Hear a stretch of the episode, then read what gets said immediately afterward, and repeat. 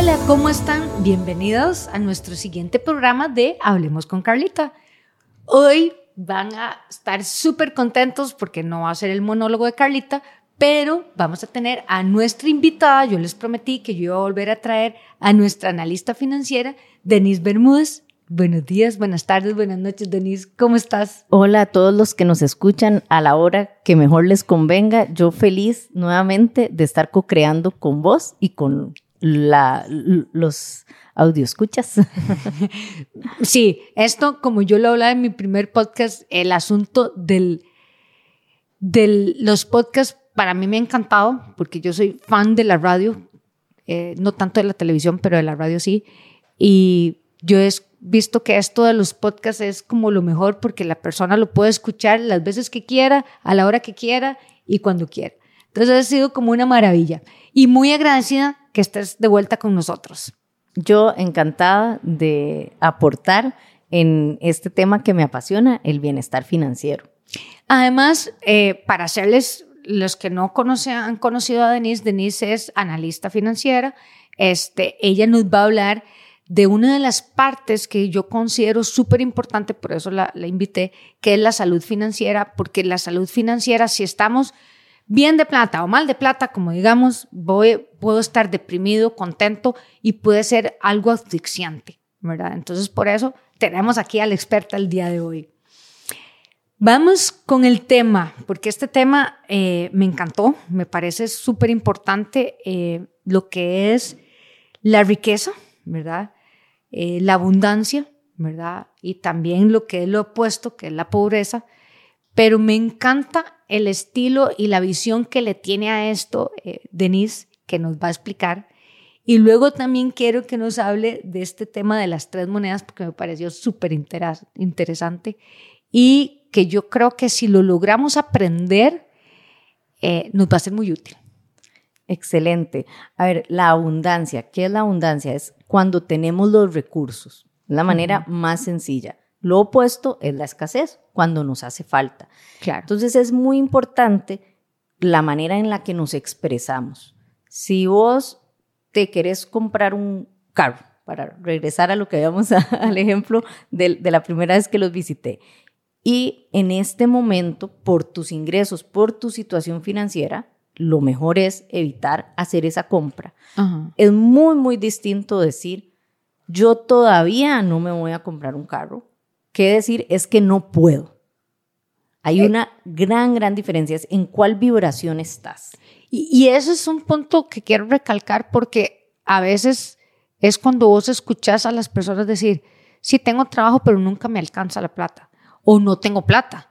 Entonces uno dice, oh Dios, esta persona pobrecita, bueno, el pobrecito yo lo, cuestiono mucho, pero es muy tico, pero sí es muy importante que cuando hablamos de riqueza, la gente se imagina, no sé, un Bill Gates, ¿verdad?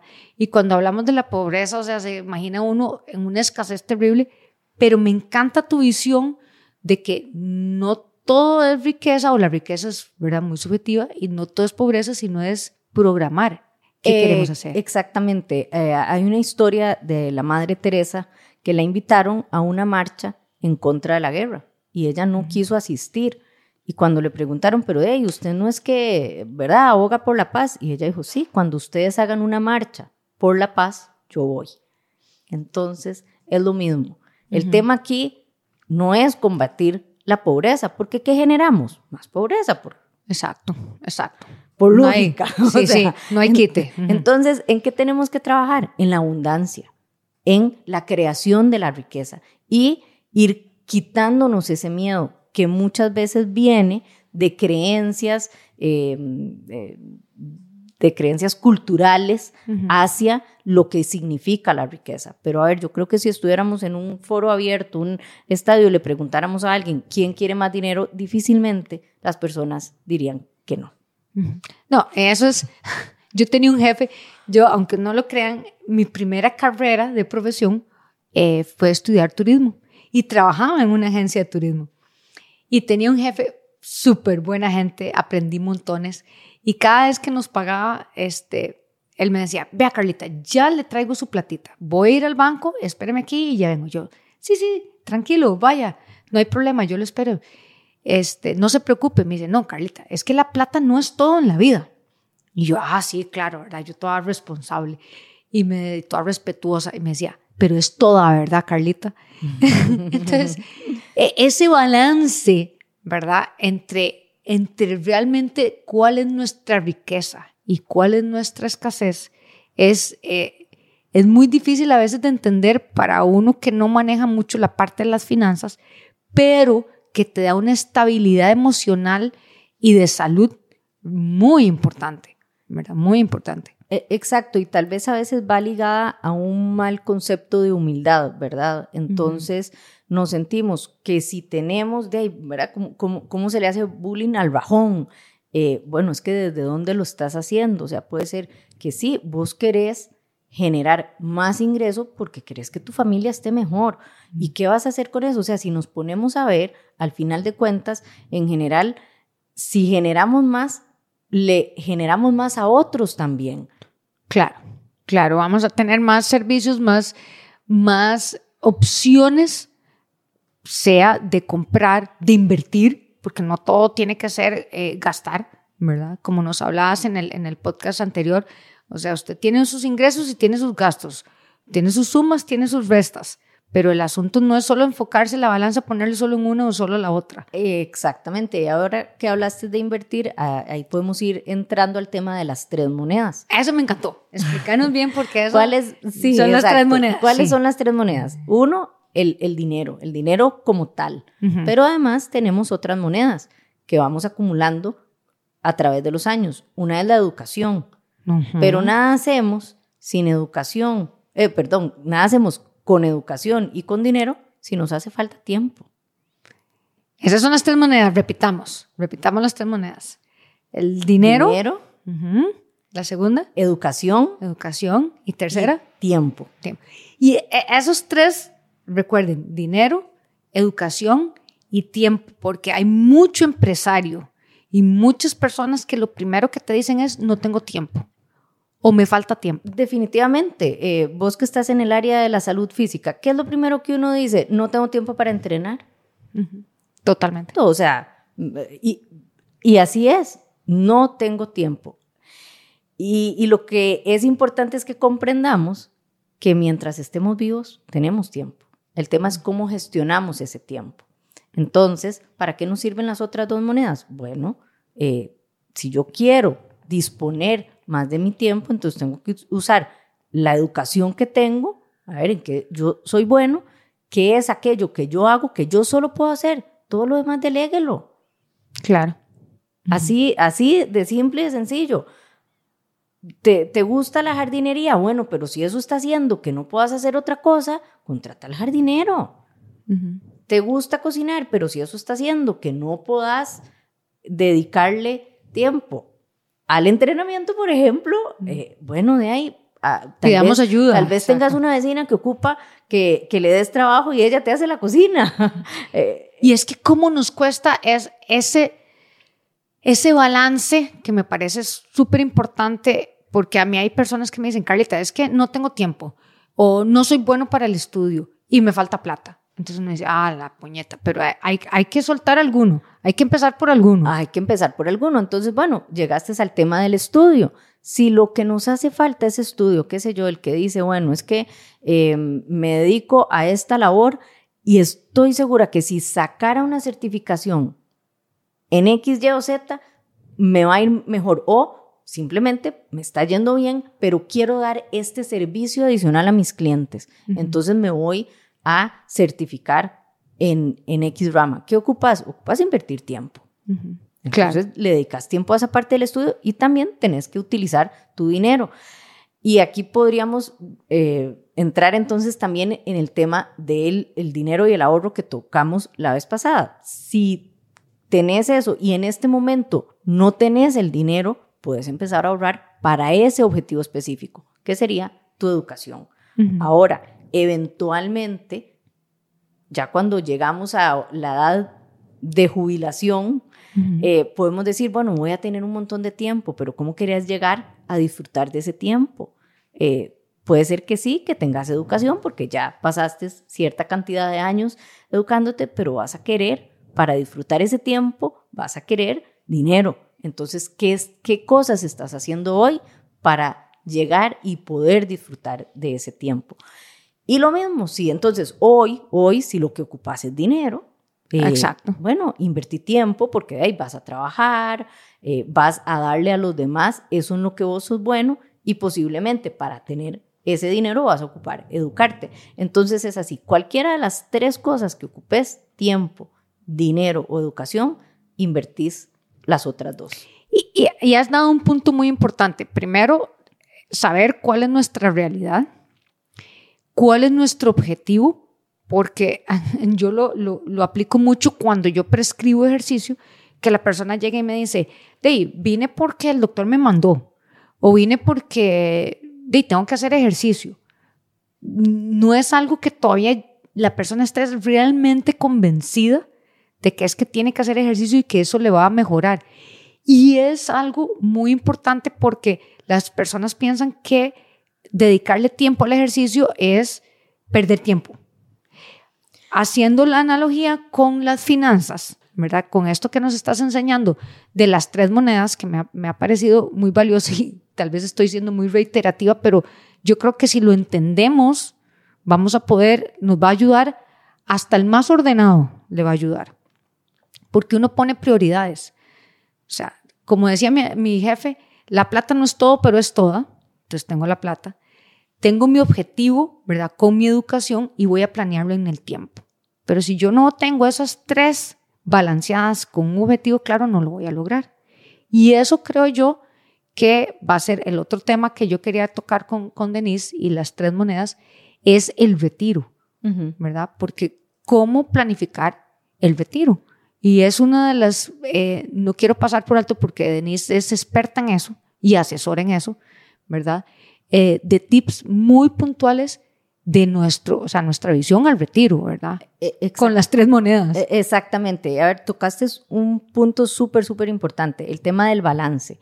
Eh, mi entrenador, que vos lo súper conoces, claro. Stephen, eh, le mando un video el otro día para ver si estaba yo haciendo bien un ejercicio y le digo, y ahora que me vi en el video, Stephen, si de verdad quiero que trabajemos mucho el abdomen. Y él, muy buena gente, me contestó, eh, doña Denise, es un tema de balance. Hay que trabajar al cuerpo integralmente. Pero sí, si usted quiere, yo decía, bueno, así como que quiera, no, pero de ahí sí hay que hacerlo. Esa misma semana fui donde mi fisioterapeuta del suelo pélvico, eh, Kenny Vargas, y me dice, eh, eh, sin saber esto, me puso a hacer ciertos ejercicios que son para el abdomen.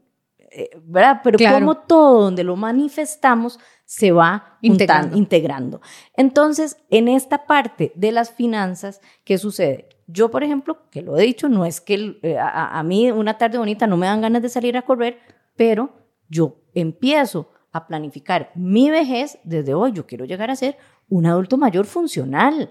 Claro, con calidad de vida. Con calidad de vida, eh, poderme levantar, que no me duela la espalda, entonces de ahí me fijo que, que no esté jorobándome, eh, los ejercicios que haga sé que van en esa función. Lo mismo sucede con nuestras finanzas, porque nada hacemos llegando muy funcionales de para tener que seguir trabajando como locos. A ver, también hay un tema de salud ocupacional que siempre es importante mantenernos ocupados pero también desde dónde lo vamos a hacer, con una mayor tranquilidad. Entonces, hay por algo, están los fondos de pensiones, ¿verdad? O los programas para el retiro.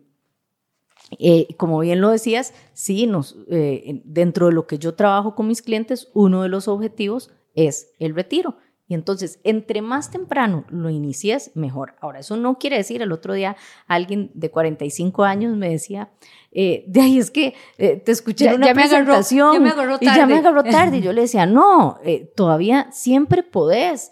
incluso ahora que pasó el Día de la Madre, yo decía, bueno, puede haber una mamá que tal vez nunca lo hizo. ¿Por qué? Porque se dedicó a darle la educación a sus hijos. Bueno, tal vez tiene tres, cuatro hijos, dos que ya están muy bien y bien podrían hacerle un plan de pensión a la mamá a 5 o 10 años, de manera que cuando esa mamá tenga 70, ya ellos van a decir, pucha, qué dicha, ahorramos para la vejez de nuestra mamá. Y eso es algo súper importante porque yo les digo a, a, mis clientes, el único que puede hacer algo por usted con su cuerpo es usted mismo. Cuando usted tome la decisión de mejorar eh, su condición física, su aptitud física, ya para mí es un 60% ganado.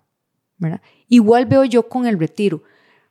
Yo veo la realidad, ¿verdad? Por ejemplo, yo voy a ser una persona que nunca me voy a pensionar, yo soy mi propio jefe, yo me voy a poder retirar, pero nunca me voy a... O sea, lo único seguro que yo tengo es el retiro, no la pensión. ¿Verdad? Ahí es un punto... Sí, sí. El ingreso eh, hay que tenerlo muy claro. Y creo que en mi situación hay un montón de personas así. Entonces yo digo, bueno, eh, ¿qué chip le puedo mandar yo a las personas de 25 años, de 30 años, como vos decís, de 40 años, 45? Es más, yo tengo mi mamá que a los 70 años cogió un plan para en 5 años, o sea, a los 75, eh, ya tener su, su, su sustento económico mejor. ¿Y por qué no lo hizo antes?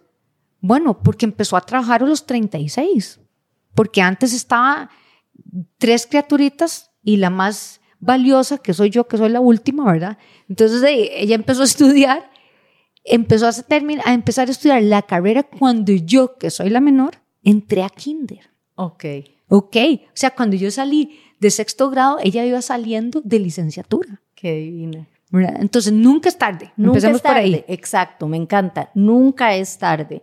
Eh, y, por eso eh, nombraba el ejemplo de los hijos. O sea, hay hijos muy, muy responsables que tienen la capacidad hoy por hoy de, pensar en, sus papás.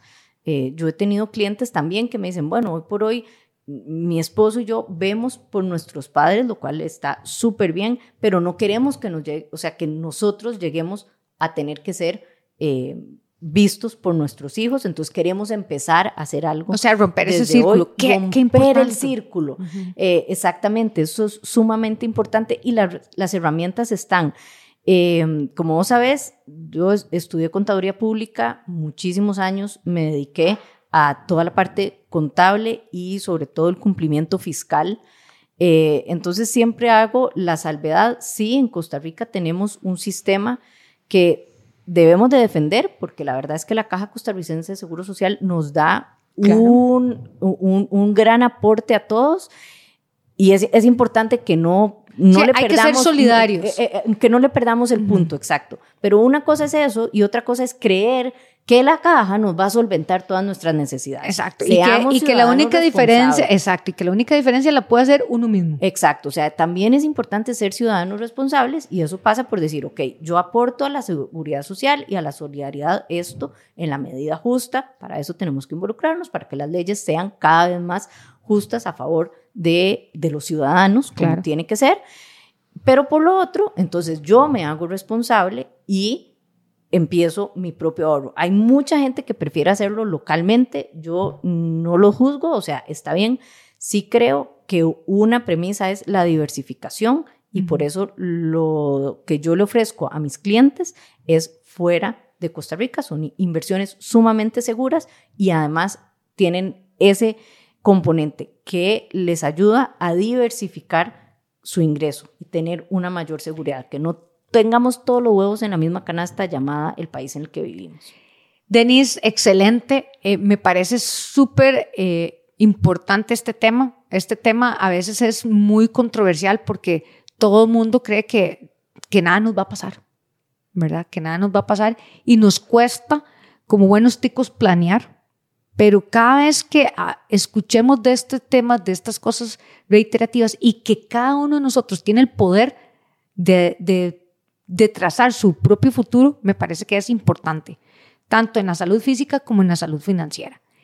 Denise, ¿dónde te encontramos? A mí me pueden encontrar en LinkedIn como Denise Bermúdez, también al 8316-7563. Si hay alguien fuera de Costa Rica, es más 506-8316-7563. Denise, mil gracias por compartir con nosotros toda esta sabiduría. Me encantaron las tres monedas, me encantó el balance. Este, Muchas gracias, espero tenerte de vuelta por acá y que nuestros escuchas nos digan qué más les gusta escuchar sobre finanzas, qué más les gusta ver sobre retiros, eh, contacten a Denise por LinkedIn y si no, véanlo, en, pídanmelo por mi página web www.ecasalud.com, por el Facebook Eca Gimnasio Boutique y nos vemos la próxima semana. Gracias, chao.